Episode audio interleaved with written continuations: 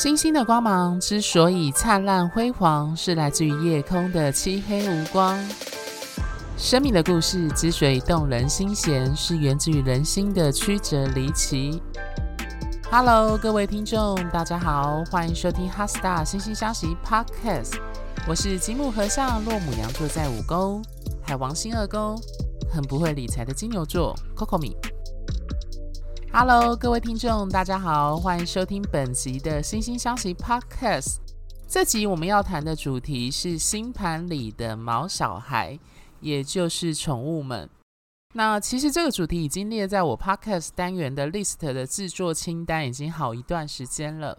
但到了这集，我才正式将我想讲的内容给完成。那可以说是酝酿颇长的一段时间了。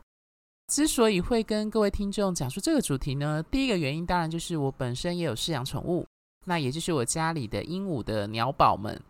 听众如果在之前 podcast 的集数听到背景音出现鸟叫声或一些奇怪的声响，或者是有一些被我咨询过的听众呢或客户，如果有听到一些奇怪的叫声，应该十之八九都是他们发出来的。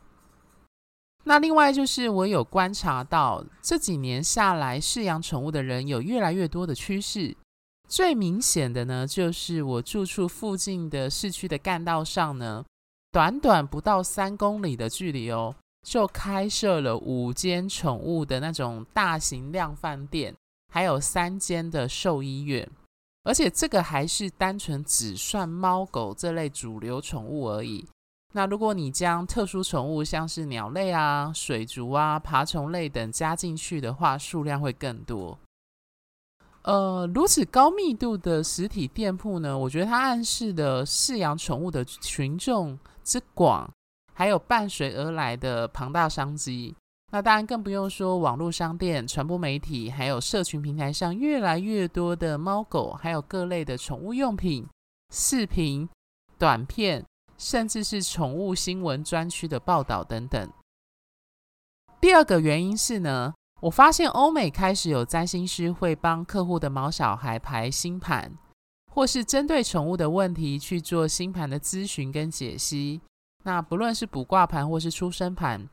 类似的现象也在华文圈的占星师之间开始出现。这样的社会现象呢，并非台湾独有。欧美已开发国家以及经济发展较好的国家和社会里，都可以看到这类蓬勃发展的宠物文化。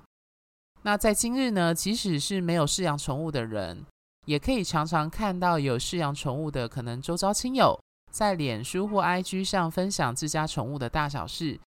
或者是在日常生活中看到有人带着自己的宠物出门逛街这样子。那问题来了。如果说宠物，或我们用更广的角度来看，人类跟其他生物之间的关系是人类社会得以运转与展现的要件的话，那么在专门探讨个人命运、个性与人生样态的占星学里，这些生物呢，会展现在星盘中的哪个宫位？又这个背后的原理与原因为何呢？在传统占星教科书中呢，宠物、小动物都归处女座对应的第六宫所掌管。那大家还记得我在宫位那个系列里有提到六宫的几个关键字，比如说工作、服务与奉献、日常生活的规律感以及健康。各位听众要记得哦，六宫毕竟是阴性的土元素显化的生命领域，而且是属于变动的性质。因此，六宫一直都带有一种物质性的调整、洗涤与修正的意涵在。那大家都知道啊，罗马不是一日造成的。这个非常土元素的概念，如果展现在六宫以及对应的处女座上呢，我会用“日积月累”这个谚语来形容。因为不论是工作亦或是健康，都非常需要每天反复的实践与动手做，进而去达成。而且过程会不断产生一些细微之处的差异跟变化，需要去做调整，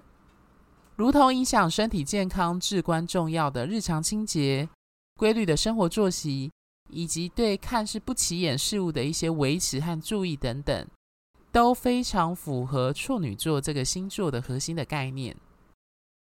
那么问题来了哦，象征工作、服务、日常生活与健康的第六宫与处女座为何会跟动物和宠物有所关联呢？这当中的关键就在于“服务”这两个字。各位听众还记得吗？就是在宫位系列，我有提到，在古时候啊，六宫又被称为奴仆宫，它象征我们如何低下腰、谦卑地为这个世界奉献我们的能力，以及服务这个社会和他人，从而获得物质性的收获。或者讲直白一点呢，就是 挣一口饭吃跟养家糊口这样子。那这也是为何六宫会跟工作以及职场中的同事、下属关系有关的缘故。沿着这概念出发，大家要知道哦，在漫长的人类历史当中，与人类社会关系密切的生物呢，大多是被人类所驯养的物种，不论植物或动物，其中占多数的呢，便是经济性的生物。那这些生物呢，大多是基于人们食衣住行的娱乐的需求而被饲养的。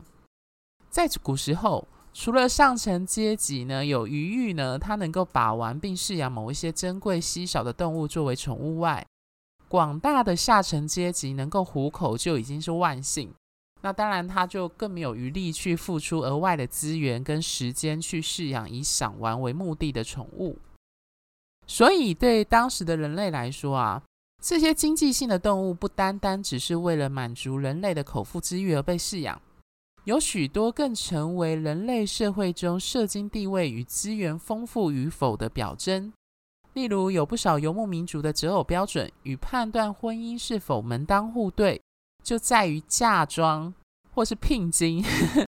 在于那些牛只。或羊只等牲畜的数量是否足够来当做证明？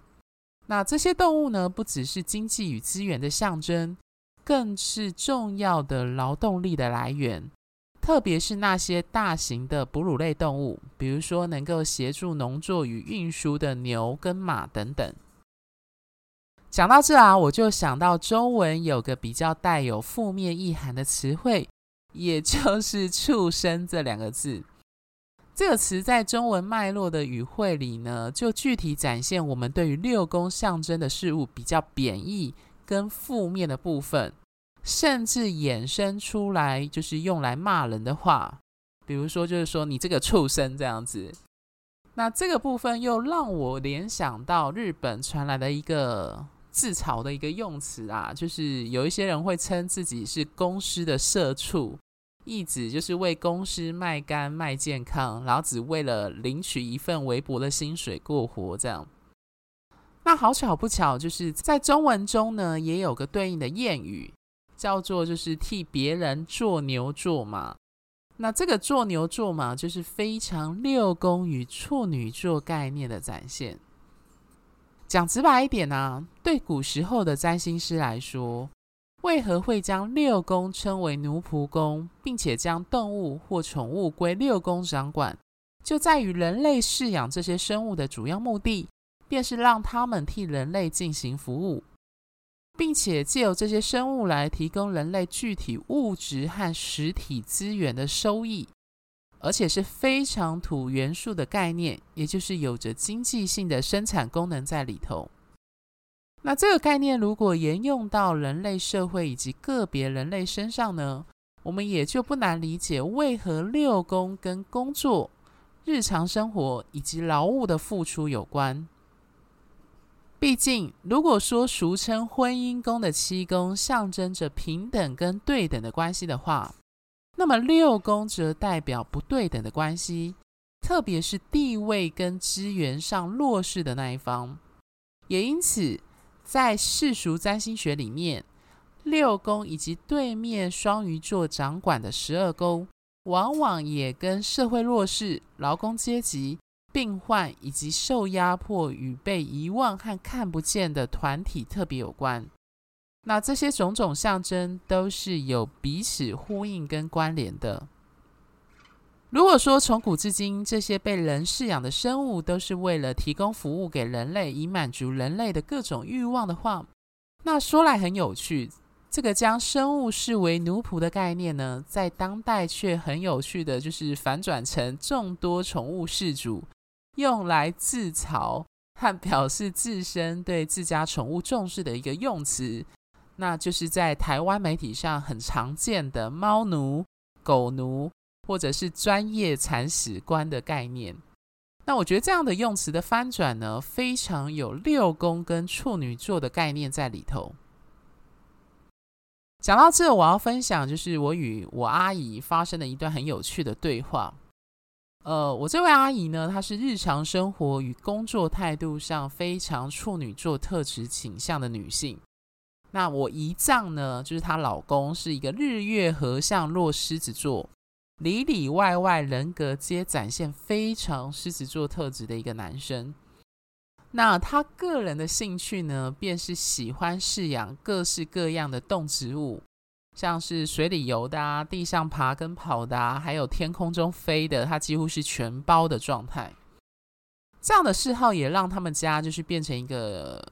小型的动植物乐园。那想当然尔，伴随而来每天的喂养、照顾和清洁工作就非常的庞大。所以有一次呢，就是呃，我去他们家玩的时候，就跟我阿姨聊到姨丈的嗜好，提及他自己本身是否也会有想要饲养的宠物。那当下我阿姨就瞪眼蹙眉的表情让我非常印象深刻，她就跟我抱怨说：“我干嘛养这些动物来给自己找麻烦，还要帮他们把屎把尿，每天忙个不停，根本就是这些动物的奴隶。”我那时候听完就觉得，嗯，他好像在抱怨他日常生活的写照这样子。但很有趣的一件事就是，呃，他虽然常常口头上抱怨这些，不过还是蛮认命的，而且细心的协助她丈夫照顾，就是这些花花草草啊，还有猫狗等各类其他的珍奇异兽这样。那幸好他已经退休了，所以有这个时间。如果他们两个夫妻呢，都还是全职工作的状态呢，绝对会忙不过来。那刚刚他说抱怨的那一句呢，就是根本就是这些动物的奴隶呢，我真的觉得非常具有六宫意涵的一个具体的展现。让我们拉回来哦，如同我前面提到的，六宫的关键字是服务，而且是日常生活每日每夜具体物质性和劳力的付出。这个概念如果沿用到宠物饲主身上，我也觉得非常的贴切。只是变成是一种主客交换的状态，也就是说，饲主变成担任提供服务的那一方，去照顾跟饲养自己心爱的宠物。讲到这啊，就是对于有饲养猫狗或其他各类特殊宠物的听众，应该心有戚戚焉啦。就是照顾宠物其实并不是一件轻松容易的事。毕竟他们是活生生有生命还有个性的一个个体，那即使是同一只母狗生下来的小狗呢，个性也可能差了个十万八千里。也因此，照顾宠物是一个持续不间断的过程，从你决定饲养它开始，到它最后走到生命终点前，你都必须为这个生物付出庞大的时间。精力与金钱，还有相对应的责任。那特别是宠物生病时呢，对于事主来说更是最大的一个挑战。那这对有经验的听众来说，应该会特别心有戚戚焉。这种生离死别的过程，对不少人来说是难以承受的情绪。甚至有些人不养宠物的原因，就是无法承受这部分的情绪压力与痛苦。当然，也有听众可能跟我阿姨的想法一样，就是会想说啊，我干嘛 就是养个宠物，把自己给绑住，然后去哪里都会受到宠物的限制。那我相信这样的人也是大有所在的。回到占星学的概念来看，如果我们将重点放在事主身上，那么当代宠物相关的社会现象，以及人类对于宠物的照顾与服务越趋多元与细致的情形。可以说是看出人类在面对不同于人类的生命时，如何成为一名服务者与劳力付出的一个具体展现。著名的占星大师霍华萨斯波塔斯呢，在他的著作中也提到呢，第六宫也意味着与我们朝夕相处宠物之间的关系。他提到，饲养宠物这件事情，或许表面看来跟人生大事比较没有什么关联，但是的确有许多人会被照顾宠物的经验所影响。对某些人来说，他们与猫或狗的关系就跟人的关系一样重要。在某些情况下，宠物可以排解内心无法承受的寂寞与成为情感上的依赖。或是疏解自己无用武之地的感受与无价值感，而当挚爱的宠物走失或死去时，也可能引发许多心理与哲学性的问题。讲到这啊，想必各位听众应该都可以明了，为何第六宫特别跟宠物有关联。那么问题来了，如果说六宫与处女座是传统占星学上将宠物划归的对应宫位的话，那么，为何现代有越来越多占星师在遇到客户咨询宠物相关主题时，会将武功也纳入星盘的判读当中呢？这部分的改变也跟当代人类对于宠物照护与关系的转变现象有关。最明显的便是将宠物称为“毛小孩”，以及视之为家中的成员的一份子，也就是家人的概念的出现。以台湾为例。随着经济发展、女性教育程度的提高，以及男女两性关系与婚姻观以及人生规划的改变，过往传统的家庭与家族想象已经不再成为六七甚至八年级世代的唯一的选择。伴随不婚不生与少子化等社会现象，对有些人来说，原本孩子与各类人际关系的情感连结的空缺，便会借由宠物来填补和替代，甚至也有不少退休人士与老年人呢，也会将情感的寄托重心从已经离巢的孩子身上，放在每天能陪伴在自己身旁的宠物上。此外呢，就是我最近去兽医院看诊的时候呢，也观察到，也有不少年轻情侣会借由共同饲养宠物。来缔造关系链接的一种紧密度。这些将动物纳入家庭成员和称之为“毛小孩”的种种社会现象，都暗示着人类饲养宠物的展现，不单单只局限于过往，就是占星教科书所提的六宫的领域，而开始扩及到象征子女的五宫上面。那在之前其实我也有提到啊，就是五宫对应太阳所守护的狮子座。它象征生命力、创意与创造力展现的生命领域，这当中包含了自我表达、娱乐、运动、休闲与嗜好、子女后代。其实孩子讲直白一点，就是被创造出来的生命，非常符合五宫以及太阳的那个概念。那当然还有就是大家耳熟能详的恋爱，称五宫为恋爱宫。那在出生图的星盘上呢，五宫象征我们如何成为一个特别的人，一个重要并且被他人所重视和看见，所以独特性可以说是这个宫位的重要特质。星盘中武功特别强烈的人呢，往往渴望成为他人眼中的焦点，以及成为众人的重心。以上呢，这些都点出第五宫最重要的展现面。也就是五宫被称为子女宫的重要原因，毕竟小孩是自我的延伸跟创造欲望的具体展现，而且小孩也是太阳与狮子座的关键字，自我中心这四个字最具体显化的例子，如同霍华萨斯波塔斯所指出的啊，就是我们灵魂中深埋着一种天生的渴望，希望自己的独特性能够被他人所认同。这种渴望会透过第五宫反射出来。其实我们从小就学会了必须利用自我的独特价值去征服或是迷惑他人，包含恋爱的时候也很明显。那得到的报酬就是第一个，当然是确保自己小孩子自己可以被喂养、被保护和被照顾，然后就更有机会存活下去。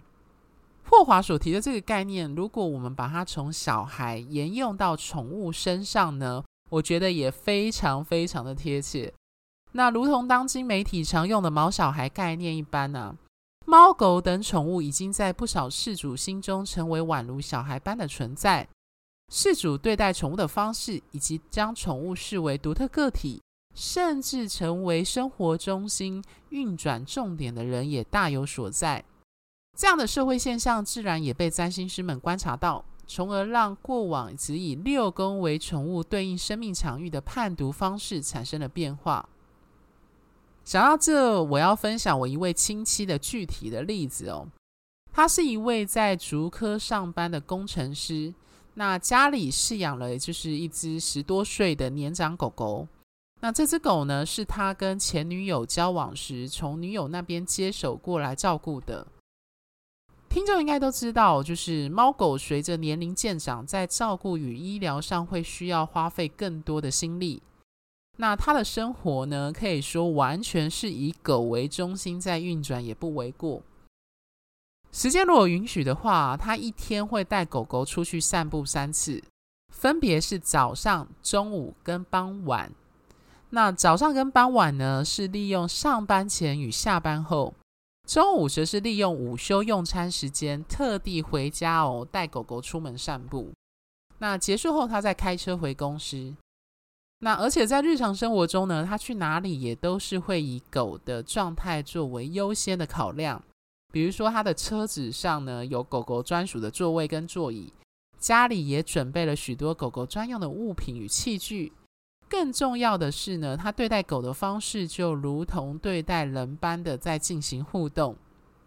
我在某一次去他家找他玩时呢，就见到他宠爱狗狗的行为表现，真的有种大开眼界的感受。即使我自己本身也有饲养宠物，也是一样。以这位亲戚的故事为例啊，我会觉得对他来说，宠物已经不单纯只是六宫象征的领域，而是宛如子女。和家人般的存在。讲到这，一定会有听众好奇，就是呃，过往占星学，特别是现代占星与人文占星关注的重点与中心呢，一直都是在人身上。那么，要如何将过往以人为主的解析的技巧运用在宠物身上呢？其实，看似以宠物星盘作为解盘重点的做法。其关键还是在于以事主为中心去解析跟这只动物之间的关系以及相关的议题。那此外呢，如同我在占星空中教室 Lesson Two，从古典占星到现代占星，当代占西洋占星学的多元样貌下集所提到的，影响当代占星学盛剧的汉堡学派所提出的星体之间的战斗与物宇宙间物质以及星体之间的波动关系呢，这个概念被其他占星师所接受后，进而发展出一门探讨宇宙之间的星体与生物共鸣的宇宙生物学。那欧美做宠物咨询的不少占星师，便是从这个概念与出发点，然后去替事主所饲养的宠物进行星盘的解析。那以我自己为例，如果我遇到有来征询跟宠物相关事项的客户，我目前解盘的方式会是以六宫为主，五宫为辅，去观察这两个宫位里的星体、星座、相位以及宫主星，也就是五宫跟六宫的宫头的守护星所坐落的星座与宫位去做判读。那对于有订阅空中占星学教室的同学们呢，我希望这一集的内容能够扩充你们对于六宫跟五宫这两个生命领域所象征事物的理解。和深度，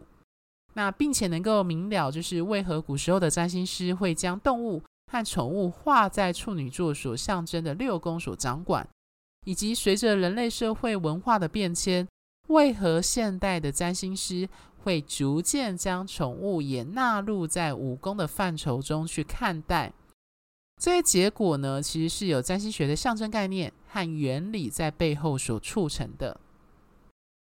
最后，星星相惜有提供数种的专业占星服务咨询，从如同个人占星身份证最重要也最基础的个人本命盘的完整分析讲解，深入探讨双人关系互动与性格适合度的关系合盘，探讨年度运势与一年中重要日期与年度主题的流年推运，针对单一问题进行问卜和解答的卜卦占星，以及挑选日期做重要决定和规划的择日占星。俗谚有云呢，世界上的问题大多都跟人有关，如果解决不了问题，就解决提出问题的人。那这虽然是玩笑话，但的确点出人的重要性。因此，如果你想针对合作伙伴、职场同事与老板、暧昧对象或亲友等各类人际关系的问题进行咨询，我有提供关系点线面的服务方案，会针对对方命盘的重点特质。来分析你命盘与对方人格、个性与关系的样态，进而提供关系经营与互动时的建议。最后，我本身有从事占星相关主题的演讲与主题式教学。如果各位听众的学校、公司或组织单位有需要这类的培训或研习讲座的安排，也欢迎跟我联系。那如果各位听众喜欢本节目，欢迎在追踪小额赞助本节目外呢，记得到我们的脸书跟 IG 按个赞。因为我在脸书上会不定时的发一些关于行运或一些占星相关的贴文。另外在 YouTube 上呢，有我之前制作的相关占星影片。那在我们制作非常精美漂亮的 HeartStar 星星相惜的官方网站上呢，也有我之前写的不少专业占星文章。欢迎有兴趣的听众 Google 搜寻后可以上去阅览哦。星星的光芒之所以灿烂辉煌，是来自于你们的订阅与赞助。HeartStar 心星相惜，真心相待，专属于你的心愿。我们下集见，拜拜。